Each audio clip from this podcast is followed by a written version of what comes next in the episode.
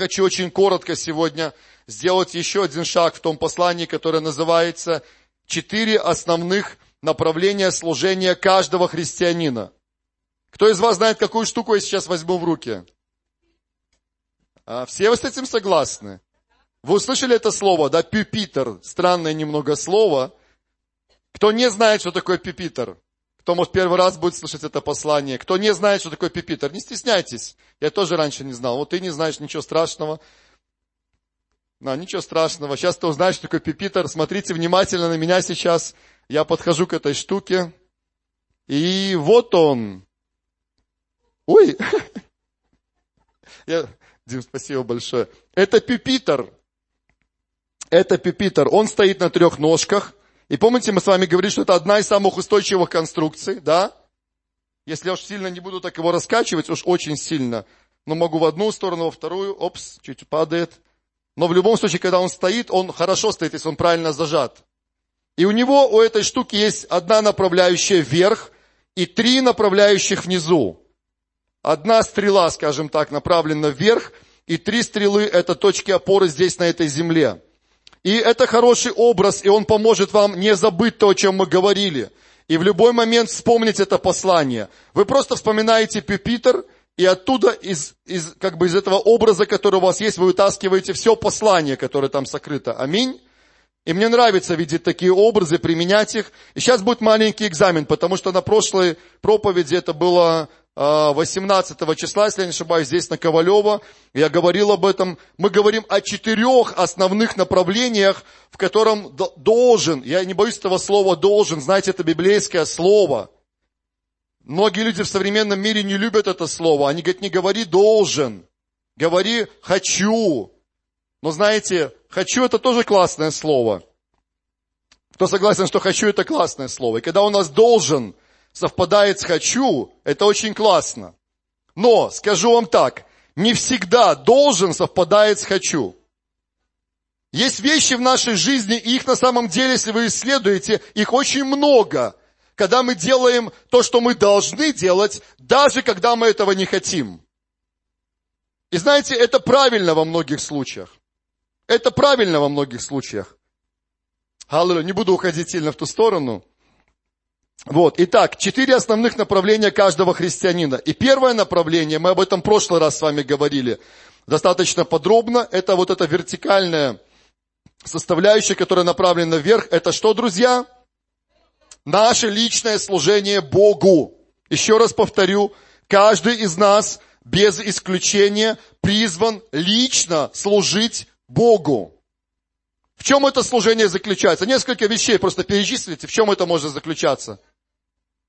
Наше постоянное хождение с Богом. 24 на 7. Спасибо. Что еще? Отделенное время. Что вы говорили там? Построение отношений с Богом, послушание Ему. Что еще? Наша молитва к Нему. Аминь. Что еще? Наше поклонение из нашего сердца к Нему. Изучение Слова, которое мы для себя получаем. Аминь. Слушайте, изучать Слово Божье, это не задача только лишь пасторов, служителей, лидеров. Это задача каждого из нас без исключения. Научиться питаться Словом Божьим при любых обстоятельствах. Где бы вы ни оказались, понимаете? В жизни может так случиться, что сегодня вы здесь, в Доме Божьем, завтра вы можете оказаться, ну, например, на необитаемом острове. И где ваш служитель домашней группы? И где ваш пастор? И где ваши ходатаи? Да, конечно, они молятся за вас, и Бог действует тоже на расстоянии. Но там один на один с Господом, оставшись совершенно одни, вы все равно не потеряетесь, вы не погибнете, вы не умрете, ни духовно, ни физически, во имя Иисуса Христа. Почему? Потому что ваша связь с Богом настолько сильная и крепкая, что вы не пропадете. В последнее время мне на память очень часто приходят слова э, из книги «Бытие», где описывается жизнь Иосифа. Помните, когда он оказался сначала в яме, преданный своими братьями, потом в темнице, потом там еще в других местах. И это длилось несколько лет, вот этот тяжелый период его жизни. И знаете, фраза, которая там несколько раз встречается, она мне очень нравится. Это то, о чем я много думаю. Там есть очень короткая фраза. Там написано, и Бог был с ним. Я говорю тебе, в какой бы ты темнице ни оказался, в какие бы обстоятельства ты ни попал, сегодня они могут быть очень хорошими, завтра они могут быть ужасными. Иногда мы оказываемся в этих тюрьмах, даже не физически, а просто в тюрьме определенных обстоятельств. Но послушай, если твое сердце, оно предано Богу, если оно ищет Бога, это то, вот то, что сказано об Иосифе, это сказано о тебе. И Бог был с ним, и Бог был с ней. Аллилуйя. Поэтому я вдохновляю вас, друзья, но никак не могу уйти вот из этой темы. Все время мне хочется говорить об этом, молиться об этом, еще раз высвобождать какие-то слова. Держитесь за Него всем своим естеством. Держитесь за Него всей крепостью своей. Вкладывайте в Него. Вы никогда не разочаруетесь. Аминь. Продолжайте служить Ему, продолжайте поклоняться. Он ищет этого. Он ждет этого. Особенного времени наедине с тобой. Если у нас хватает времени, чтобы уединяться друг с другом, в наших семьях, с нашими детьми, мы сейчас чуть позже коротко об этом поговорим, и будем молиться потом о наших семьях, аллилуйя, то послушай, он тем более нуждается в особом выделенном времени. И даже больше скажу, мы с тобой нуждаемся в этом очень сильно. Аминь. Аллилуйя. Ладно. Три остальных составляющих, да, три вот этих ножки, три точки опоры. Напомните мне, три направления, в которых еще должен служить каждый христианин без исключения. Это семья, одна из этих ножек. Это мир вокруг нас или общество, можно сказать еще. И это церковь. Все эти направления без исключения для каждого из нас. Аминь. Не все призваны служить в церкви в полное время, но все призваны служить в церкви. Все призваны высвобождать свой потенциал в обществе. Это по-разному балансируется в нашей жизни. Но, друзья, все это должно иметь место. Все эти четыре основных направления составляющих. Аминь. Хорошо. Но о других мы будем позже говорить. Давайте буквально откроем свои Библии и свои конспекты. Сегодня мы поговорим о семье. Очень быстро. Это не учение о семье. Я просто напоминаю некоторые основные моменты, потом задаю некоторые вопросы. Помните вопросы в прошлый раз, которые я задавал? Помните, да? Некоторые. Это как-то заставило вас задуматься о чем-то, проанализировать, что-то улучшить после этого. Две недели уже прошло, 14 дней с того времени. Аллилуйя. Хорошо. Поэтому я говорю краткие вехи, просто потом мы говорим о вопросах и молимся. Хорошо? А, Бытие вторая глава. Бытие вторая глава, 18 стих, и потом ниже. Там написано, «И сказал Господь Бог, нехорошо быть человеку одному, сотворим ему помощника, соответственного ему». И вы помните, да, э, где это написано, еще раз прошу вас? Бытие вторая глава, 18 стих. И мы должны помнить, что институт семьи, он появился раньше на этой земле, чем любой другой институт. Не было еще института государства, не было еще церкви, не было ничего другого, но Бог уже создает семью. И это его оригинальный план. Аминь. Дальше мы читаем там, пропускаем некоторые стихи. 24 прочитаем. «Потому оставит человек отца и мать свою, прилепится к жене своей, и будут одна плоть». Это самая такая первая, что ли, заповедь или принцип для построения семьи. Вот эти три пункта, вы помните, пастор Вениамин очень любил учить об этом, на каждом из них останавливался. Это до сих пор работает и должно работать в нашей жизни. Оставить человек отца и мать, прилепится к жене своей, и будут двое одна плоть. По каждому из них можно говорить очень много. Аминь. Исход 20 глава, 12 стих. Там написано, почитай отца твоего и мать твою, чтобы продлились дни твои на земле, которые Господь Бог твой дает тебе. И в послании к Ефесянам апостол Павел вспоминает эту заповедь, и он тоже говорит, почитай отца твоего и мать. Это первая заповедь с обетованием. Видите? Первая заповедь с обетованием. Да будет тебе благо, и будешь долголетен на земле. Аминь. И когда мы говорим вот об этом, о почтении к своим родителям, конечно, речь идет и о физических родителях, о физических наших родителях, но также речь идет и, о других родителях духовных.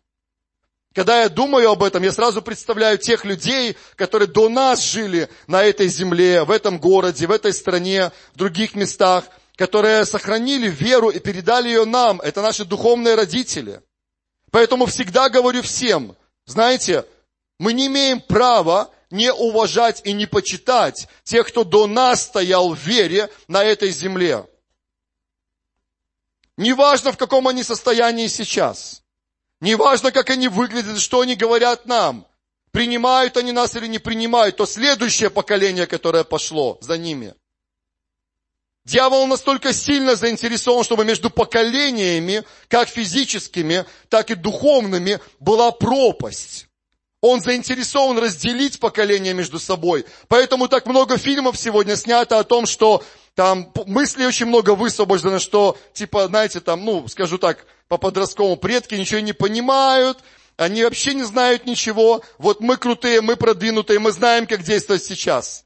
Все то, что они знают, это давно уже устарело. Кто понимает, о чем я говорю? На самом же деле, когда дети подрастают, они понимают, ничего не устарело. Одежда может отличаться, то, на чем мы ездим, те девайсы, которыми мы пользуемся. Да, мы, может, уже не догоняем что-то, не успеваем. Кто-то так и остался с кнопочным телефоном, и слава Богу, что его освоил. Но уже вот эти все дела, знаете, тяжело для него. Видел один ролик, там ребенок подходит к окошку, обычному окну в квартире, смотрит на природу, там на какие-то вещи на улице и пытается это как-то раздвинуть, увеличить, знаете. Настолько мышление уже, оно приспособлено к этим тачскринам и так далее. Но кто-то из предыдущего поколения, может быть, и так и не понял, как это работает. Послушай, это не имеет большого значения на самом деле. Тот опыт, который есть у предыдущих поколений, как физических, так и духовных, он крайне важен каждому из нас. И Библия говорит, почитай отца и мать. И твои годы продлятся здесь, на этой земле. Аминь. Дальше, большое количество отрывков Ветхого Завета касается семьи. Бог много говорил в Ветхом Завете о семье, о чистых отношениях, об отношении родителей и детей, о воспитании и так далее. Согласны с этим? Очень много об этом написано. В притчах очень много отрывков. В законе Божьем целые главы посвящены этому. Что надо делать, чего не надо делать. Когда Бог готовил свой народ войти в обетованную землю, Он их предупредил и сказал им, вы придете в эту землю, но послушайте, до вас в этой земле жили другие люди. И они делали много нехороших вещей. И помните, там целых много пунктов перечисляется, что делали эти люди, эти народы. И Бог сказал, не повторяйте этих ошибок. Если вы будете делать то же самое, что делали они, то эта земля, которую вы берете сейчас, которую я даю вам, вы потеряете потом ее. И многие из этих вещей, они были связаны с чистотой в семье. Помните, Левит 18 глава, Левит 20 глава, другие книги, там описывается, что надо было делать, что не надо было. Это было связано с семьей, с отношениями в семье. Иисус говорил о браке. Матфея 5 глава, 19, Марка 10, Луки 16 и так далее. Апостолы говорили о семье. Аллилуйя. Даже апостол Павел, который считал, что лучше всем оставаться как он. У него большой опыт, знаете, был. Он наблюдал за многими семьями, наверное. Плюс ко всему, как говорят исследователи Библии, когда он говорил о том, что может быть лучше остаться одному, он имел в виду не столько, наверное, житейские проблемы, хотя, может быть, и это тоже, но была особая ситуация, когда было большое давление на церковь в то время, было много гонений, и он видел трагедии в семьях когда погибали люди, когда они просто отдавали жизнь свою за Христа. И многие считают, что в основном он об этом говорил в большей степени. Но в любом случае, 1 Коринфянам 7 глава, она практически полностью посвящена отношениям между мужем и женой. И там написано в третьем стихе, муж, оказывая жене долго, должное благорасположение, подобно и жена мужу. 32 стих, там написано, не женатый заботится о Господнем, как угодить Господу. А в современном переводе написано, не женатый человек заботится о делах Господних, о том, как угодить Господу. Дальше в современном прочитаю, 33 стих. Женатому же приходится, слышите? Женатому же приходится заботиться о насущных нуждах и о том, как угодить жене. Это как факт. Это не то, что он, знаете, прикалывается, да? Но он говорит, да, пожалуйста, если ты хочешь угождать только Господу, и знаете, это когда вспоминаю начало 90-х, да, когда эта волна пробуждения пришла, и мы уверовали, и мы загорелись очень сильно для Христа. И неважно, там, был человек в браке или не был, но всем хотелось настолько угодить Господу. Мы настолько хотели служить и горели этим служением, что многие даже просто, они оставляли свои семьи. Ну как? Они оставались в браке, но просто ну, переставали заботиться о своих ближних. Кто понимает, о чем я говорю? Я потом о другой крайности скажу, потому что мне кажется, сегодняшняя современная церковь, может не на этой территории, у нас немножко лучшая ситуация, в другую крайность попала. Но об этом позже, другой раз. Но Павел говорит, ребята, извините, если вы находитесь в браке, вам нужно заботиться друг о друге, о насущных нуждах друг друга.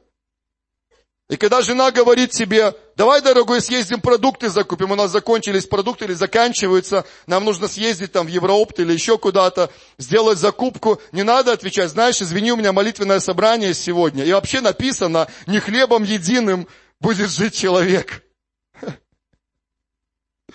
Кто понимает, о чем я говорю? И там чуть выше мы прочитали, чтобы муж оказывал жене должное благорасположение, подобное жена мужу. Там дальше написано, чтобы они не уклонялись друг от друга, чтобы не искушал их дьявол, аминь и так далее. Дальше 34 стих тоже в современном. Незамужняя женщина или девушка думает о делах Господних.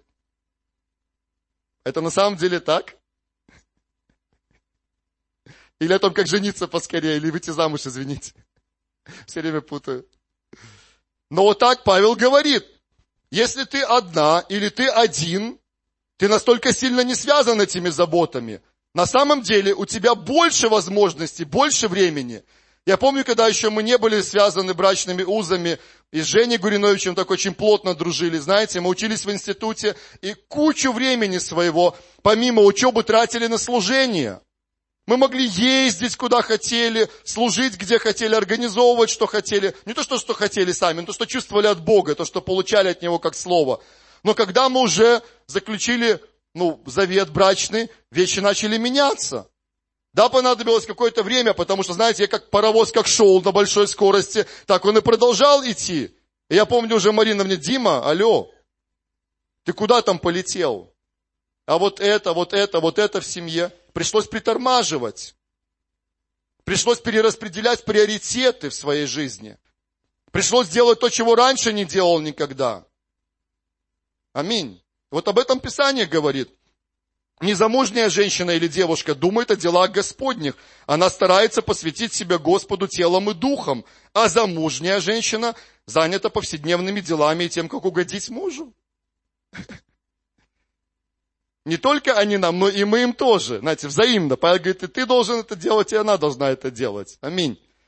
Ефесянам 5 глава, 22 стих. Я не буду читать эти стихи. Павел обращается к женам, 22, 22 стих, 25 стих. Он говорит, мужья, и дает им целое послание. Помните, да? Эти отрывки все. Ефесянам 6 глава он продолжает и говорит в первом стихе, дети, и есть послание для детей. Четвертый стих, он говорит, и вы, отцы, но ну, там имеется в виду вообще родители. Аминь. 1 Тимофею 3 глава, с 1 по 5 стих, там есть требования к епископам. И многие из этих требований касаются их семейной жизни. Аминь. Это тест, это, это база, это платформа, на которой строится потом успешное служение.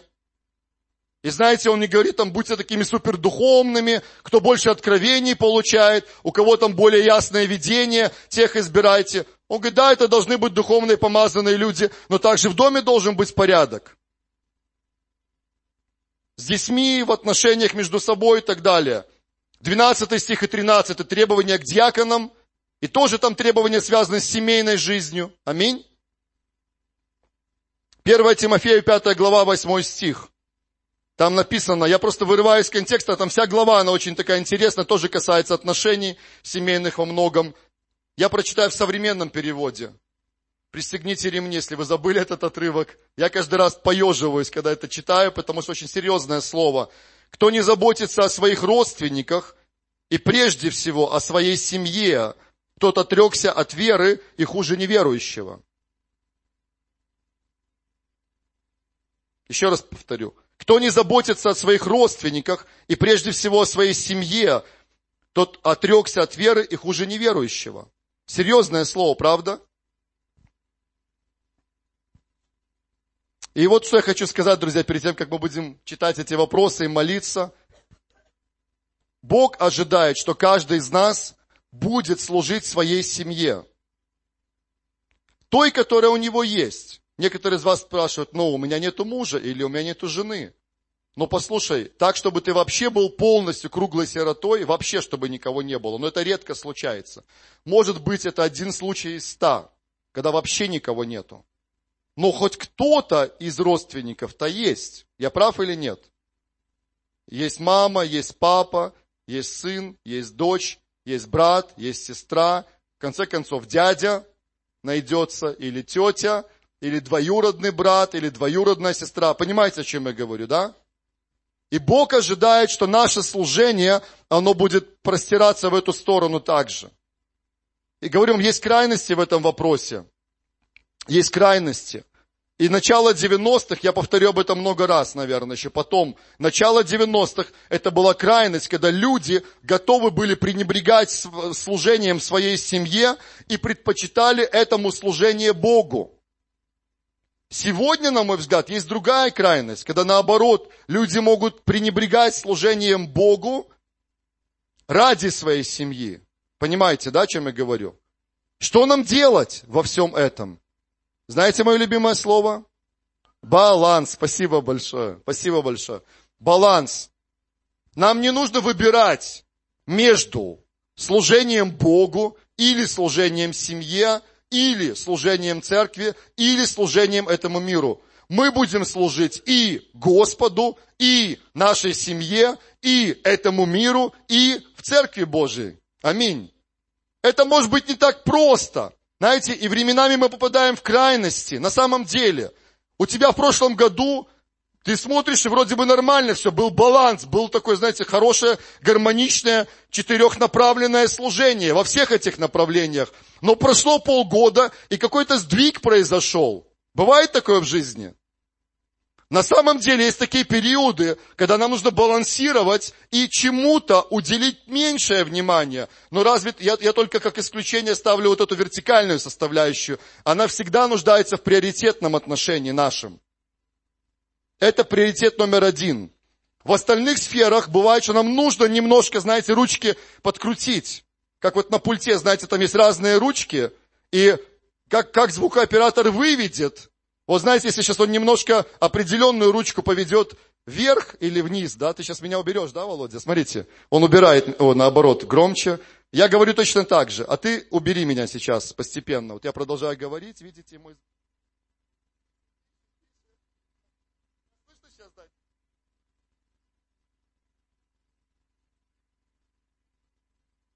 Я шучу. Володя поднимает ручку, и голос увеличивается, он может еще больше увеличить, потом может завестись аппаратура. О, видите, я уже могу сюда убрать, и меня слышно все еще. Это искусство звукооператора, сделать так, чтобы было комфортно, было хорошо слушать. Так, знаете, и Бог в нашей жизни. Вот эти ручки, они в Его руках. И в наших тоже, конечно. Но в Его, во-первых. И есть такие ситуации, когда мы смотрим, что в этот момент больше нужно уделить внимание сейчас своей семье. Понятно, когда у женщины рождается ребенок, например, и что?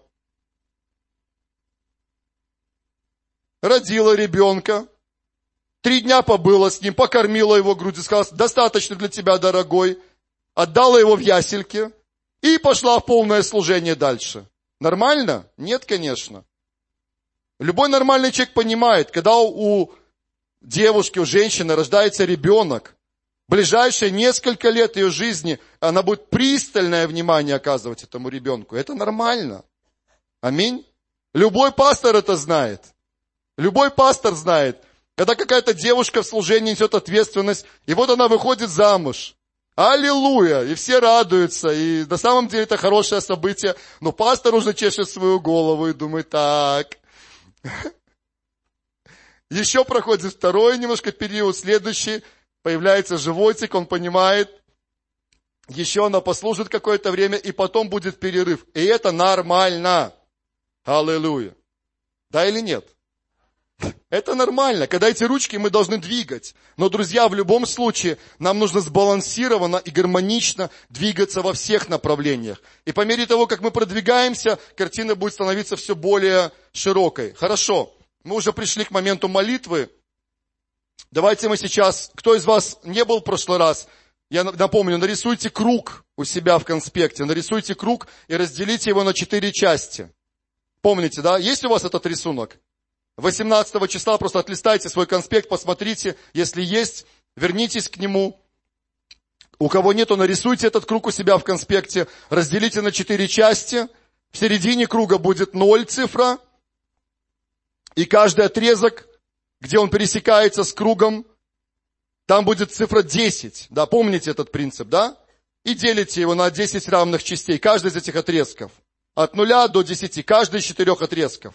И подписываете каждый отрезок. Один это служение Богу, второе служение семье, третье служение миру, обществу и четвертое служение церкви. И мы с вами выставили себе оценку в прошлый раз вот в первой сфере, в нашем служении Богу. По крайней мере, ну, я просил вас это сделать. Как минимум виртуально представить это, подумать об этом. Да? Вы сделали это? О, пару человек сделали. Ну, ну, я думаю, вы просто стесняетесь громко сказать, да, тем более в конце служения. Хорошо. Второе, мы сейчас будем оценивать то, что касается нашей семьи. И вот несколько вопросов, которые я задам, тоже постарайтесь как минимум подумать об этом, может даже попытайтесь ответить на них. Вопрос номер один. Кто является моей семьей? Кто является моей семьей? То есть члены моей семьи. И просто представьте этих людей, как минимум можете их прямо записать физически. Кто является вашей семьей? Муж, жена, дети, родители, дедушки, бабушки, тети, дяди, двоюродные братья, сестры, племянники и так далее. Представьте, я даже сегодня утром молился, знаете, и был такой момент в молитве, Дух Святой так повел, что я начал молиться, я называл, просто физически называл всех, вот, кто приходил мне на память, начиная с самых близких, и промаливал дальше. И дошел до двоюродных братьев и сестер. И такой, знаете, нормальный список там получился. С многими из них мы даже не видимся почти, очень редко видимся, но все равно я их, я их помню, они перед моими глазами.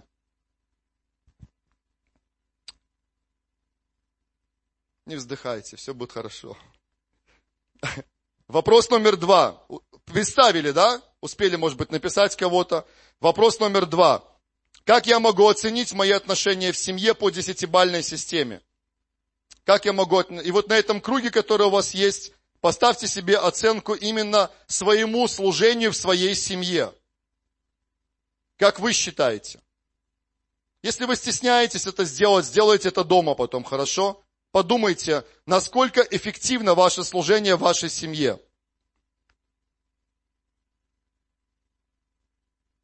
Следующий вопрос. Друзья, на самом деле этих вопросов может быть очень много. Они могут быть очень разными. Я думаю, что вы даже еще намного лучше придумали бы эти вопросы. Просто некоторые из них я сейчас буду задавать, вы размышляйте об этом, хорошо? И будем молиться после этого. Понимаю ли я цель и предназначение Божье для моей семьи? Понимаю ли я цель и предназначение Божье для моей семьи?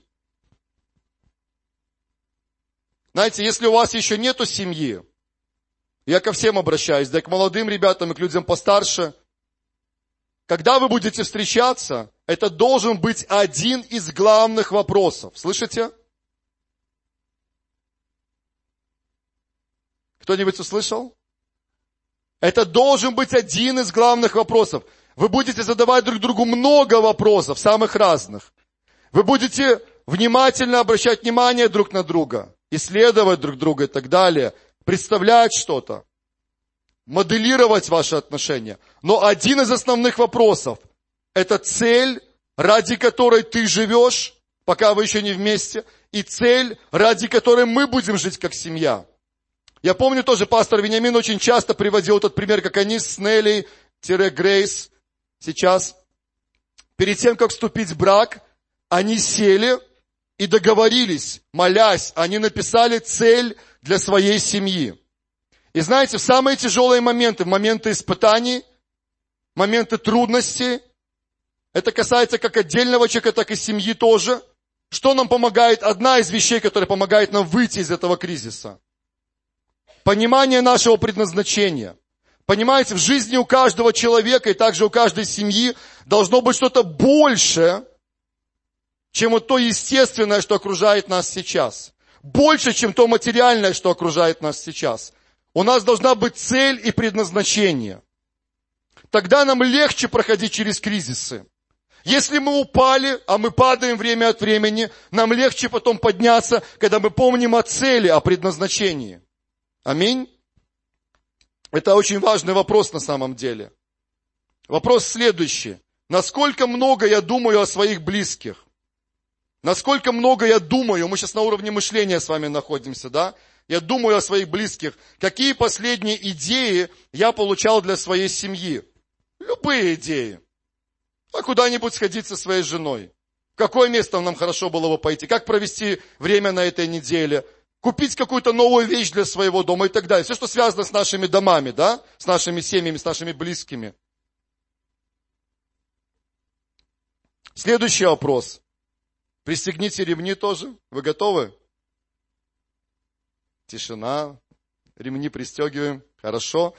Что в моем характере, внимательно слушайте, в моем характере, но вы не про меня сейчас думаете, а каждый сам про себя. Что в моем характере мешает мне строить более глубокие и качественные отношения моей семье?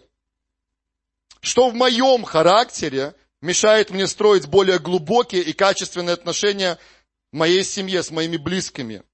И как я могу это изменить? Любой человек, который консультирует семьи, он знает, когда приходит жена, и ты разговариваешь с ней о какой-то конфликтной ситуации, очень часто получается так с ее слов. Ладно, чтобы вас, сестры, не обижать, скажу так. Когда приходит муж, о, да, да, да. А вы уже скажете потом обратно. Да, но я потом отбалансирую тоже. Когда приходит муж и начинает рассказывать о конфликте в его семье, и вы внимательно его слушаете, так получается, что он просто супер-пупер кокер-спаниель, да? Шутка. Но самый лучший. А она, ну, понимаете кто? Когда я разговариваю с человеком в любой ситуации, в семейной такой или просто в любой ситуации, и этот человек, описывая эту ситуацию, говорит только о недостатках кого-то, но о своих хороших сторонах, для меня это уже первый признак незрелости этого человека. Кто понимает, о чем я говорю? Такого не бывает, что в конфликтной ситуации, ну, практически не бывает. Понятно, степень там вины может быть разной, но всегда есть что-то, за что нужно попросить прощения и покаяться мне. И тебе тоже. Это правда. Есть что-то в моем характере, что нужно изменить мне. И нам лучше концентрироваться на этом прежде всего, хотя так тяжело это делать в жизни. И когда приходит ссора, что мы начинаем делать? Ты, Тиу, тиу, тиу, знаете вот эти вещи. Мы начинаем стрелять друг друга. А ты, а ты, а ты. Конечно же, более правильно о себе подумать прежде всего. Аминь. Это так тяжело бывает, но это надо делать. Дальше. Следующий вопрос. Как часто я отделяю особое качественное время, очень такое популярное слово, качественное время, знаете? Качественное время для отношений с моей семьей. Где мне больше всего нравится проводить это время? Куда мы ходим вместе с моей женой? Куда мы ходим с моими детьми? Как часто мы встречаемся с родителями? Мы в последнее время очень редко, да, мама кивает, сидит, да. Сын стал пастором, и времени стало намного меньше. Это моя проблема, я честно говорю перед всеми вами. И мне нужно исправить это. Было время, когда у нас каждую неделю была заведена, ну, не меньше, чем раз в две недели, была определенная традиция, как мы это делали. Потом мы это потеряли, и теперь очень тяжело схватить это опять. Понимаете, о чем я говорю? Нам нужно уделять качественное время друг другу. Всем. С нашими близкими. Подумайте, где вам нравится проводить это время. Если вы не придумали, найдите это место. И последний вопрос из тех, что я придумал. Являюсь ли я верным распорядителем теми ресурсами, которые Бог доверил нашей семье? Это мы о материальном уже сейчас говорим, да, понимаете? Мы говорили о наших мыслях, о нашем мышлении, потом мы говорили о наших взаимоотношениях, теперь мы говорим о материальных вещах, которые Бог дает нам. Имущество, финансы, недвижимость, автомобиль и прочее. Являюсь ли я верным распорядителем того, что Бог дал мне, моей семье? И как можно это улучшить, как можно сделать это лучше?